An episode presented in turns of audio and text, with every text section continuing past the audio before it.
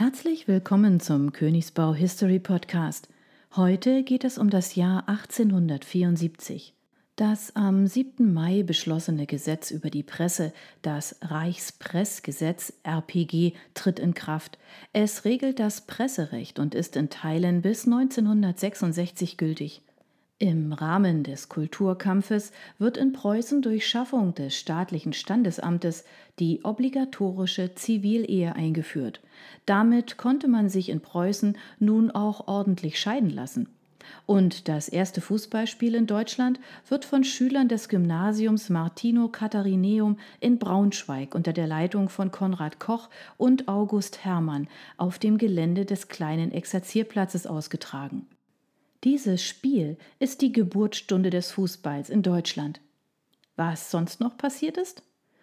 Eduard Kuhlmann war Böttchergeselle und 20 Jahre alt, als er am 13. Juli 1874 in Kissingen ein Attentat auf Bismarck verübt. Der erlitt nur eine leichte Schusswunde. Der Schütze Kullmann wurde von einem Passanten ergriffen. Das Resultat für den Attentäter waren 14 Jahre Zuchthaus und eine Verlängerung von sieben Jahren Gefängnis. Die Industrie- und Wertpapierbörsen in Stuttgart werden im neu eröffneten Café Königsbau abgehalten. Bis 1874 werden 24 Aktiengesellschaften in Württemberg gegründet.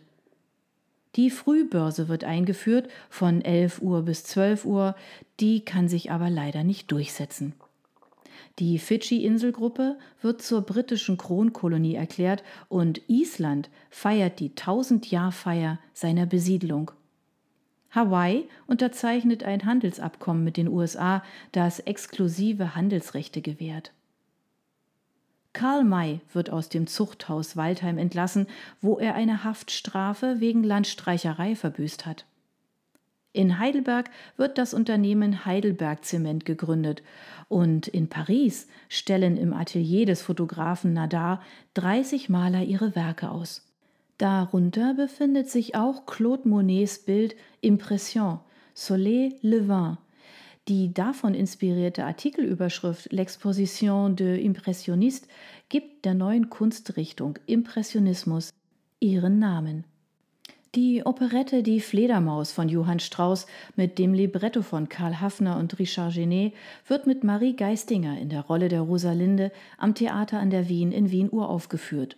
Sie gilt als Höhepunkt der sogenannten goldenen Operettenära und der klassischen Wiener Operette. In Bielefeld wird die Maschinenfabrik August Güricke gegründet, die mit der Zeit zu einem der bedeutendsten deutschen Fahrradhersteller avancieren wird. Das in den Schreibmaschinenvertrieb expandierende Unternehmen Remington Arms bringt die Schreibmaschine Remington No. 1 auf den Markt. Und Tischtennis wird in England erstmals schriftlich erwähnt.